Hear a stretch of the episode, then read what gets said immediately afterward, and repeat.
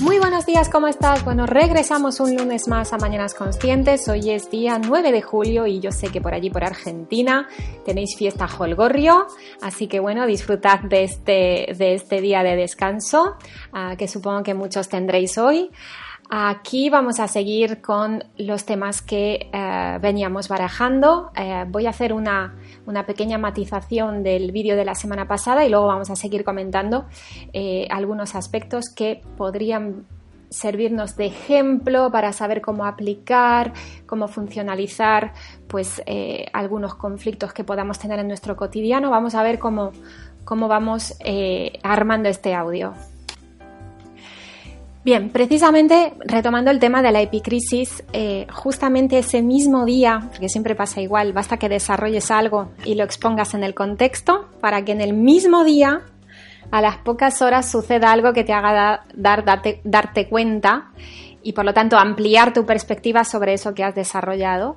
Y es que ese mismo día uh, ocurrieron una serie de cosas en mi cotidiano y me di cuenta que una epicrisis no tiene por qué ser solamente uh, un momento en el que tú revives, en el que tú revives o rememoras o recuerdas eh, ese evento o ese, o ese shock o ese pensamiento recurrente y obsesivo que uh, de alguna manera conformó tu fase activa uh, después del shock, ¿no?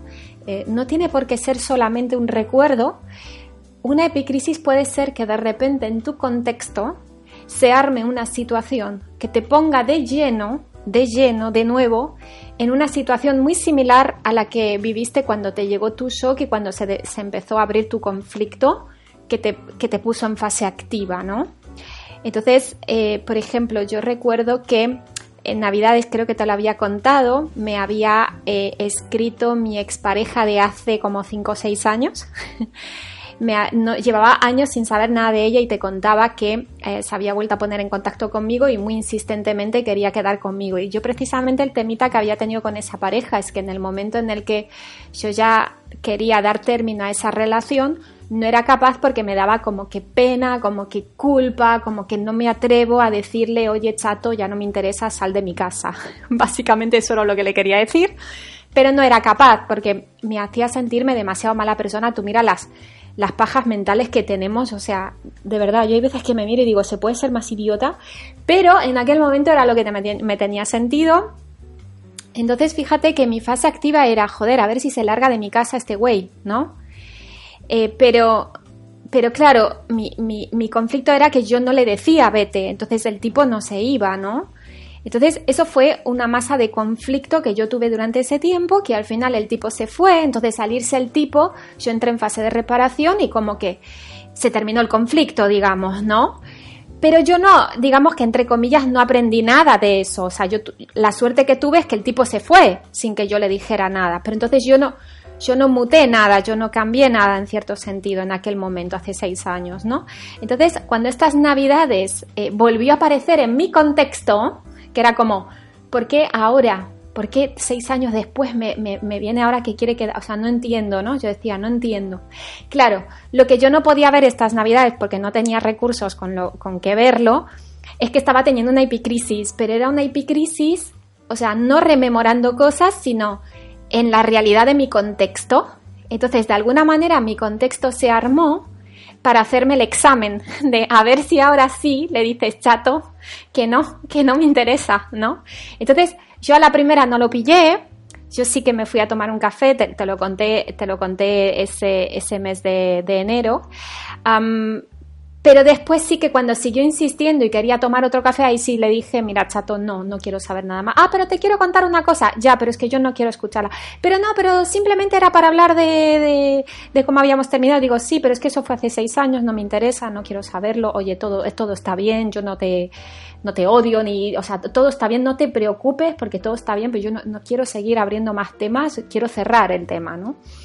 Entonces ahí fue cuando yo pasé mi examen, porque aunque me fastidió un poco tener que llegar a ese punto, me hubiera gustado que pasara lo mismo que aquella vez y que directamente no me llamara más, no me insistiera más. El caso es que el tipo me insistió y yo tuve que entrar a decir eso que no me atrevía a decir hace seis años antes. O sea, fíjate la locura, ¿no? Dices tú, joder, seis años después te llega la pinche epicrisis. Pues algo así, algo así, ¿no?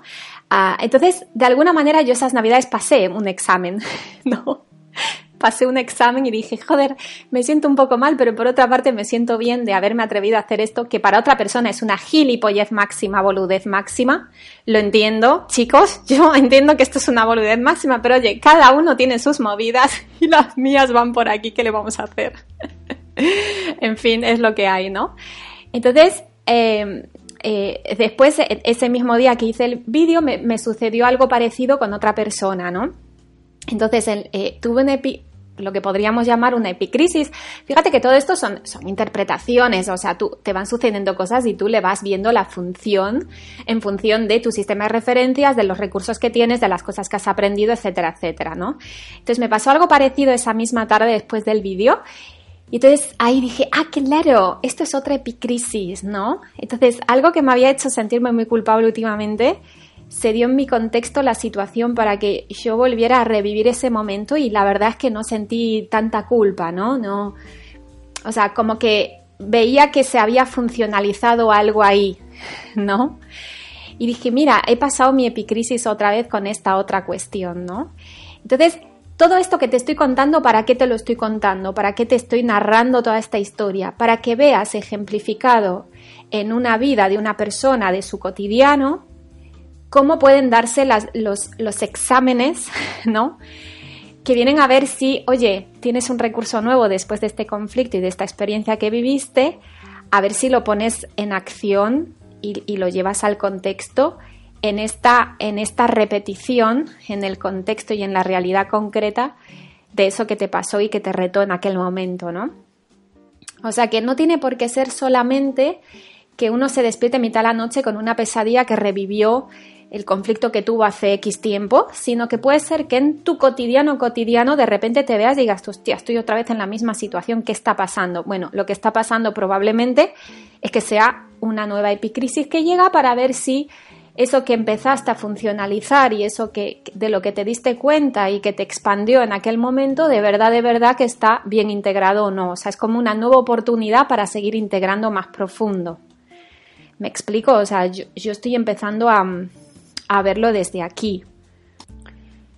Entonces, em, eh, lo que está claro es que cuando tenemos un pedazo de conflicto, em, ese conflicto viene como a abrir tiempo para que yo me pueda descargar un potencial nuevo, ¿no? Una, si quieres llamarlo para verlo más ejemplificado en el concreto, una capacidad nueva, un tipo de respuesta nuevo que no tenías hasta ahora barajado ni experimentado, eh, un tipo de habilidad nueva, una nueva manera de hacer las cosas, una nueva manera de ver las cosas, ¿no? Al final esto es lo que nos estamos descargando todo el tiempo como vehículos biológicos y después lo vamos desarrollando. Lo que pasa es que para desarrollarlo yo necesito abrir un contexto, yo necesito abrir un once dentro del cual a través de mis relaciones interpersonales con otras personas o con otras o con circunstancias que lleguen a mi vida, a través de ese vínculo, de esa relación con personas y con circunstancias, yo pueda poner en, la realidad concreta una abstracción, un potencial nuevo eh, que va a desarrollarse a través de mí como, como yo entendiéndome a mí como un vehículo biológico. ¿Ves? Entonces, si yo no pierdo de vista este, ¿cómo le podríamos llamar? Axioma o, quizá ya un principio, no sé cómo le podríamos llamar, pero si yo no pierdo de vista ese foco, eh, cada vez que yo esté en una fase activa o cada vez que yo esté eh, preocupado por algo o que algo me haya choqueado, noqueado, que me ha dejado ojiplático, ¿sí? Eh, cada vez que yo tenga un, DHS, la pregunta que me puedo hacer aparte de qué carajo me está pasando, en, en qué marcador estoy, etcétera, etcétera, aparte de todo eso, también me puedo preguntar, oye, si yo he tenido este shock, y yo estoy ahora mismo desarrollando este conflicto, es porque estoy descargando un potencial nuevo. Y a lo mejor ese potencial que yo estoy descargando no tiene nada que ver eh, semánticamente, o sea, en cuanto a significado, en cuanto a, en cuanto a trama, con el conflicto que estoy viviendo. O sea, por ejemplo, yo puedo tener un conflicto de relación de pareja que es el que me va a permitir desarrollar una nueva habilidad y espabilarme de alguna manera para que yo eh, eh, de repente haga cuatro audios sobre qué sé yo, qué historia, ¿no? Que si te fijas en Mañanas Conscientes es lo que ha ido pasando conmigo, ¿no? Yo, mi, mi, pareja me daba shocks, ¿no? Me, teníamos conflictos y luego yo eso, de alguna manera, me, me, llevaba a desarrollar audios, a desarrollar incluso cursos, ¿sí? Que iba haciendo online a desarrollar talleres, porque yo en mis talleres cogía ejemplos de, shocks que me habían pasado y cosas así, ¿no? Entonces fíjate que eh, un tema que tenía que ver con que si la pareja había hecho, dicho, no sé qué, pero luego yo te hago un taller de lógica global convergente, o sea, ¿qué tendrá que ver el tocino con la velocidad? Parece que no tenga nada que ver, pero en realidad sí hay una relación. Entonces, a veces tenemos conflictos y esto es una de las cosas que eh, comentaba Pablo en un webinar que hizo, lo tenéis disponible en Facebook y está muy interesante que le echéis un vistazo. Hizo un webinar esta semana pasada eh, eh, en directo a través de Facebook y explicaba esta cuestión, ¿no? De que a veces tenemos un conflicto que puede ser con nuestra pareja, con nuestro jefe, con nuestro hijo, con nuestra vida en general, o sea, con lo que sea, y que ese conflicto lo que te está es abriendo un contexto eh, para ponerte en marcha para que te ocupes de desarrollar algo nuevo que se está descargando a través de ti. Y ese algo nuevo puede ser que de repente eh, eh, te ponga en marcha para que empieces a emprender o te ponga en marcha para que como yo de repente pues te pongas a hacer contenidos o que te ponga en marcha para que de repente decidas mudarte a ese sitio que llevas años queriendo mudarte pero no, no lo haces, ¿no? Entonces, eh, qué sé yo, y un montón de ejemplos más, ¿no? Lo que pasa es que como en cuanto a trama parece que no tenga nada que ver el conflicto con eso que está pendiente de desarrollar por tu parte, no lo relacionamos. No lo relacionamos. ¿Ves? Entonces, para, para ayudarnos a relacionarlo, estaría bueno que empezara a hablarte, ahora que ya tenemos una pequeña base, hemos visto primera ley biológica, segunda ley biológica, ahora que tenemos una pequeña base, que yo te explique el tema de la basculación cerebral, que en función de cómo me pegue un conflicto, de cómo me pegue un shock biológico, eh, de alguna manera a nivel psique, recuerda que cuando nos pega un shock es sincrónico a tres niveles, psique, cerebro y órgano. Entonces, si yo me centro solamente en la psique, hasta ahora nos hemos centrado en el cerebro y el órgano, ¿verdad? Si yo me centro solo en la psique, voy a ver que a nivel cerebral, a nivel psique más bien, ¿sí? A nivel abstracto, según cómo me pegue ese conflicto, yo me voy a poner más en un comportamiento más masculino o me voy a poner en un comportamiento más femenino. De esto vamos a hablar eh, más concretamente próximamente, pero hoy quiero hacer un, primero, un primer acercamiento para poder seguir con el hilo de lo que estoy comentándote en este audio, ¿no? Entonces, según cómo me pega el conflicto, si yo me lo tomo de una manera más femenina, significa que eh, eh, ese, después de ese shock yo me voy a comportar de una manera más introspectiva. A lo mejor de repente, pues estoy más depre, estoy más triste, estoy sin ganas de hacer nada, estoy sin ganas de salir de mi casa, estoy como muy metida para adentro pensando y pensando y dándole vueltas a las cosas, estoy sin fuerzas, estoy sin ánimo, estoy sin vitalidad, ¿sí? Estoy como, como enrevesado en hacerme pajas mentales en mi cabeza, estoy apático, ¿sí? Entonces, eh, fíjate que aunque esto pudiera parecer como una mala noticia, estoy triste, estoy apático, estoy mal por lo que me pasó, por el conflicto que tengo, fíjate que estar apático y triste tiene una función en realidad. Porque cuando yo estoy apático y triste, estoy más introspectivo, estoy como más profundo, ¿no? Estoy como más abstracto. Entonces, eh, el estar, el haber basculado hacia un comportamiento y una actitud más, más vamos a decirlo, depresiva, en cierto, en cierto punto, si lo miro desde una mirada no lineal, eso me está ayudando a conectarme con el abstracto que voy a tener que desarrollar.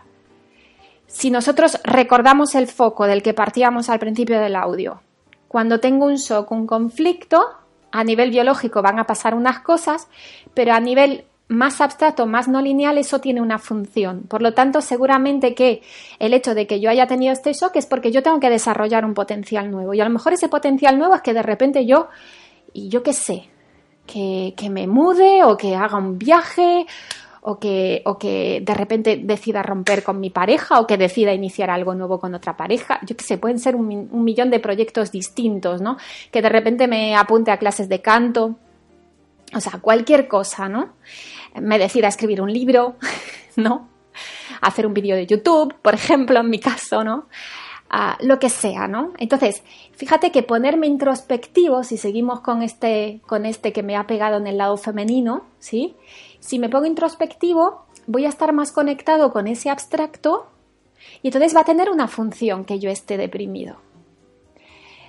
Voy a conectar con ese abstracto y de repente, si yo no me, si yo no me enredo demasiado en el conflicto y empiezo a funcionar, le veo función a los shocks que me llegan y entiendo que un shock es algo que me abre contexto para que yo me ponga o más depre o el otro caso sería más maníaco, ahora lo vamos a explicar, para que yo pueda desarrollar ese potencial que está esperando a ser eh, procesado a través de mi vehículo biológico. ¿Me explico? Por lo tanto, ahí, el que, el que un conflicto me pegue fuerte y me deje depre, yo le puedo, yo le puedo ver una función no lineal a eso. Independientemente de toda la trama que haya en ese conflicto, que sí, que si lo que me pasó fue esto y entonces pobre de mí, porque no me merecía que me pasara esto, porque esto es horrible, porque ahora qué voy a hacer. Sí, ese es el discurso de todo el conflicto que está ahí abierto y que es el que me está poniendo depre, ¿vale? Ahora, aparte de eso, ahí es cuando hay que sumar más perspectiva. Me, me explico. Porque aquí estamos expandiendo, ampliando perspectiva. Entonces, ya, yo ya tengo esta perspectiva de que qué putada de conflicto, estoy hiperdepre, triste y no quiero salir de mi casa. Vale, perfecto. Eso está ahí. No lo quitamos y de hecho lo vamos a atender a eso, ¿sí? Vamos a asumir lo que nos pasa, ver en qué, en qué, en qué marcador nos pegó, toda esa parte como más lineal, ¿vale?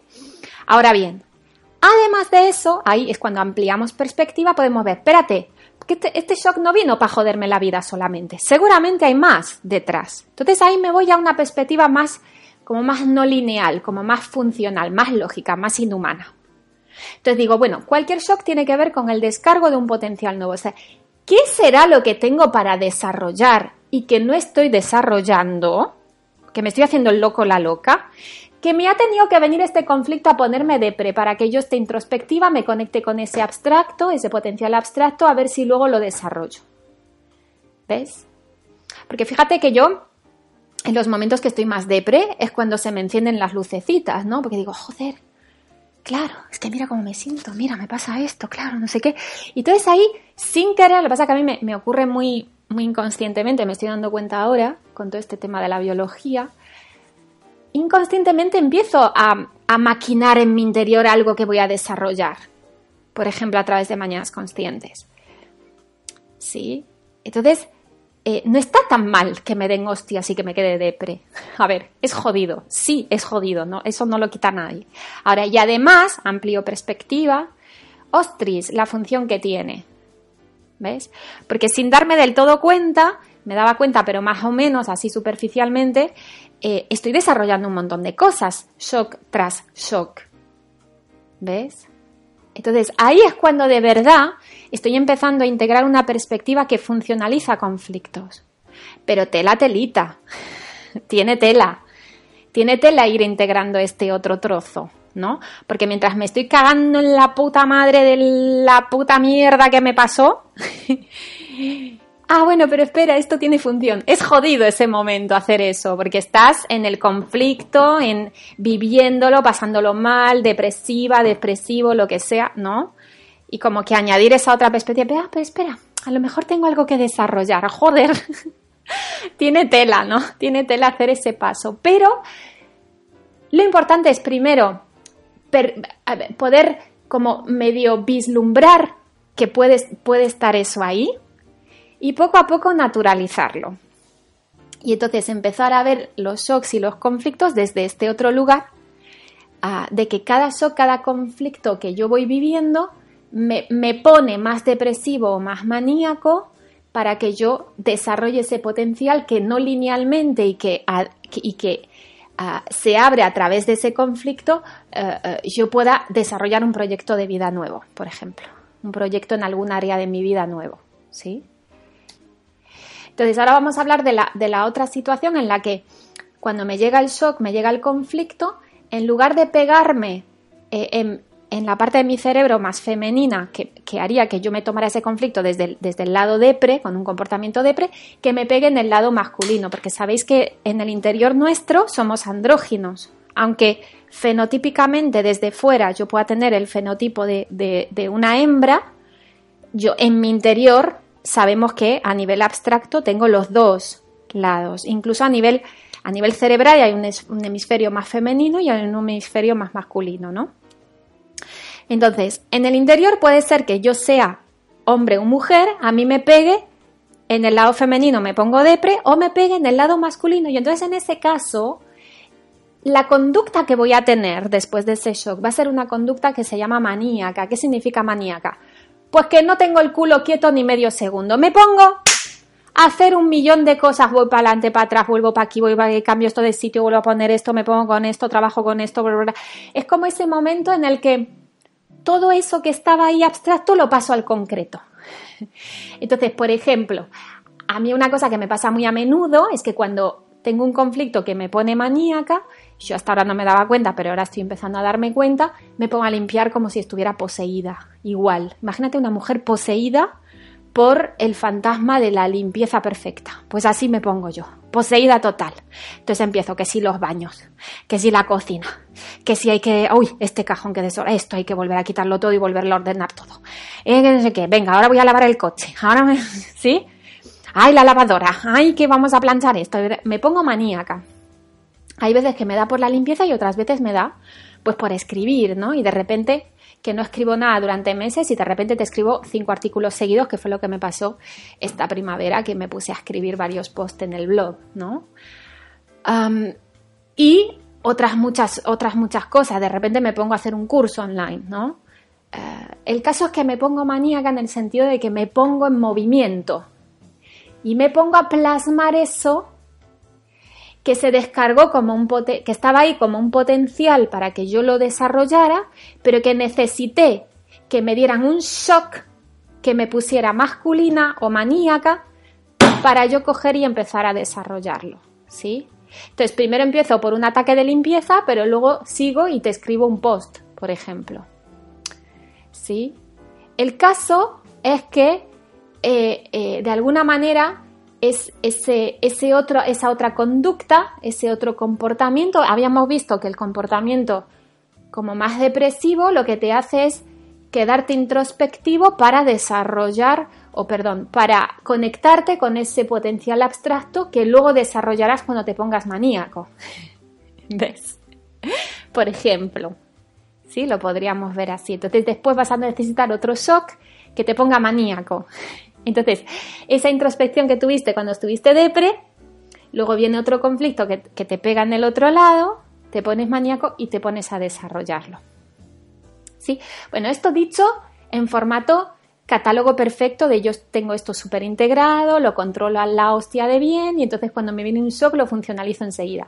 Claro, mientras esto no lo tengamos integrado, obviamente esto que estoy diciendo no, no va a suceder así, o sea, me va a pegar algo, me voy a poner depresiva durante 15 días llorando y contándole a todo el mundo lo víctima que soy. Y si me pega en el lado maníaco, me voy a poner a limpiarle la casa a cada persona a la que me invite a tomar un café a su casa. Más o. Iría por ahí la cosa, ¿no? O, o, de repente me apunto al gimnasio y voy todos los días a quemarme allí durante dos horas en la máquina de la bici o la elíptica o lo que sea, yo qué sé. ¿No? a, cada uno nos da de una manera o de otra. Entonces, resulta que me pongo depre o me pongo maníaco, pero desarrollando desarrollo una mí, ¿no? Eh, porque claro, no estoy, no estoy comprendiendo lo que está ocurriendo, no, no, estoy funcionalizando, no estoy poniéndole función a lo que me está ocurriendo. ¿Ves? Entonces, claro, empezar a ver las cosas desde este otro prisma empieza a cambiarlo todo, porque tengo un conflicto y bien, me hago cargo, asumo que tengo un conflicto, asumo que ahora mismo estoy fastidiado fastidiada, asumo mis cargas, o sea, todo lo que hacíamos hasta ahora, lo mismo, ¿no? Me cuestiono mi percepción, eh, eh, si veo que tengo una verdad, un valor asociado un principio, trato de soltarlo poquito a poco, asumiéndolo primero. todo lo que veníamos haciendo hasta ahora, pero ahora mira, ampliamos más perspectiva y decimos, espérate, porque todo esto, paralelamente a todo esto, eh, esto está siendo, está ocurriéndome en mi contexto porque hay un potencial ahí esperando a ser descargado. Entonces la nueva pregunta que me puedo empezar a hacer ahora, cuando ya he pasado por asumir ese conflicto, observarlo, cuestionarme, bla, bla, al mismo tiempo, yo puedo empezar a hacerme una pregunta nueva del tipo, ¿qué será lo que tengo para desarrollar que me ha venido este conflicto a tocarme a la puerta de mi casa para que yo me espabile? ¿Ves? Entonces, si ahora mismo estás en una fase activa, si tienes un conflicto abierto, la nueva pregunta que te invito hoy a hacerte es, ¿qué es aquello que tienes pendiente de hacer, de desarrollar, de emprender, de tomar la decisión, de pasar a la acción, lo que sea, que no estás haciendo, pero que en el fondo tienes ganas de empezar a hacer? Pero que no te has puesto todavía. Estás demasiado ocupado con tus conflictitos del día a día para ponerte con ello. ¿Qué es aquello que está... Habrá gente que me contestará, pues mira, Sandra, yo tengo muchas ganas de emprender, que esto lo dice mucha gente. Tengo muchas ganas de emprender este nuevo proyecto. Otros, tengo muchas ganas de irme a vivir a esta otra ciudad. Hace tiempo que eh, pienso en ello y no lo hago. Sandra, tengo ganas de hacerme este viaje. Sandra, tengo ganas de apuntarme a clases de pintura y no lo hago. Eh, Sandra, tengo ganas de, ay, qué sé yo, lo que sea, de pedirle salir a, ese, a esa persona y todavía no me he puesto. o tengo ganas de romper con mi pareja y aún no me he puesto. Lo que sea que tienes pendiente para desarrollar y que no lo estás tomando en cuenta porque estás ocupado apagando fuegos. ¿Ves? Pero es que resulta que a lo mejor esos fuegos están ahí para ponerte depresivo o maníaco para que tú desarrolles eso que está pendiente. Claro.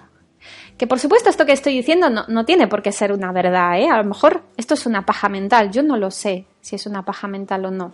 Lo único que sé es que yo cuanto más observo los conflictos que me pasan y al mismo tiempo observo las cosas que fui desarrollando a raíz de esos conflictos, digo, hosti, aquí pareciera que hubiera un vínculo. ¿Ves? Entonces, eh, justamente este, sabes que yo voy muy lenta escuchando los eventos de Ale, entonces este fin de le metí un poquito más de caña y me escuché ya el segundo día y alguna parte del tercer día del evento de Costa Rica, ya por fin.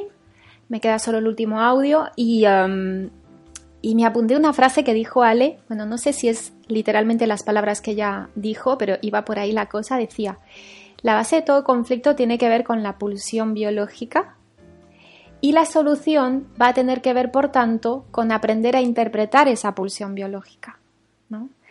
Entonces ahí fue cuando me, encajaba todo, ¿no? Decía yo, ay, claro, es lo mismo que acabamos de decir ahora. O sea, eh, va a haber alguien que va a tener una pulsión, puedo ser yo, puedo ser la persona con la que yo me relacione, que es la que va a armar un conflicto, ¿sí? Eh, esa pulsión que esa persona hace o que puedo llegar a hacer yo, de repente me va a hacer entrar en conflicto con la otra persona.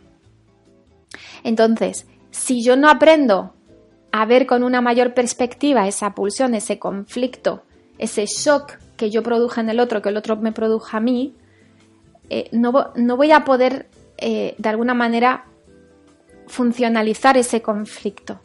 Porque yo me quedo con que hay un conflicto, que el otro hizo algo que no debería haber hecho o que yo hice algo que no debería haber hecho. Pero no me doy cuenta que si yo tuve esa pulsión de hacer eso que no debería haber hecho o que el otro no debería haber hecho, fue porque hubo algo que me pulsó a hacer eso, me impulsó a hacer eso. Si me impulsó a hacer eso será porque tendrá alguna función paralela para desarrollar alguna cosa de la que yo no estoy enterado y, y que además, aunque estuviera enterado, aunque estuviera desarrollándola, no la vinculo. Entonces, a lo mejor después de un conflicto tengo la idea de escribir un libro, pero yo no relaciono que ese desarrollo que estoy haciendo con ese libro tuvo que ver con ese conflicto. O sea, que ese conflicto abrió la puerta a que yo me pusiera a escribir. Me puso depresiva o me puso maníaca para que yo me pusiera a escribir. ¿Me, explico? Entonces, como no los relaciono, siempre tengo como fichas pendientes, tengo como piezas pendientes. No entiendo por qué me pasan las cosas que me pasan. ¿Ves? Las veo desfuncionalizadas, las veo sin función. Entonces, es como que me sobran. todo el tiempo me sobran un montón de realidades y personas, por supuesto, y actitudes de personas. Y, escuchando esto, junto con lo que aprendí en los talleres de Pablo y, un poco con, con, todo lo que voy experimentando, digo, wow, es que al final todo era todavía más profundo de lo que nos creíamos. Y no deja de sorprenderme cómo todo va cogiendo cada vez más profundidad y cada vez más, y cuando crees que ya está hiper profundo, más profundidad hay todavía detrás y más cosas se pueden ver y buah, es una pasada, ¿no? Es muy grande todo esto, muy grande. Así que bueno, voy a hacer esta introducción hoy y, plasmado ya así de un golpe en un audio, a ver cómo lo puedo desgranar en partes el resto de la semana para que se entienda eh, un poquito mejor todo esto, ¿sí? Así que bueno, de todas formas, si alguna duda, alguna pregunta de, lo que expliqué hoy, también me viene bien que me la hagáis para yo saber por dónde seguir desgranando, ¿vale? Así que no os cortéis, os mando un abrazo enorme y seguimos mañana. ¡Chao!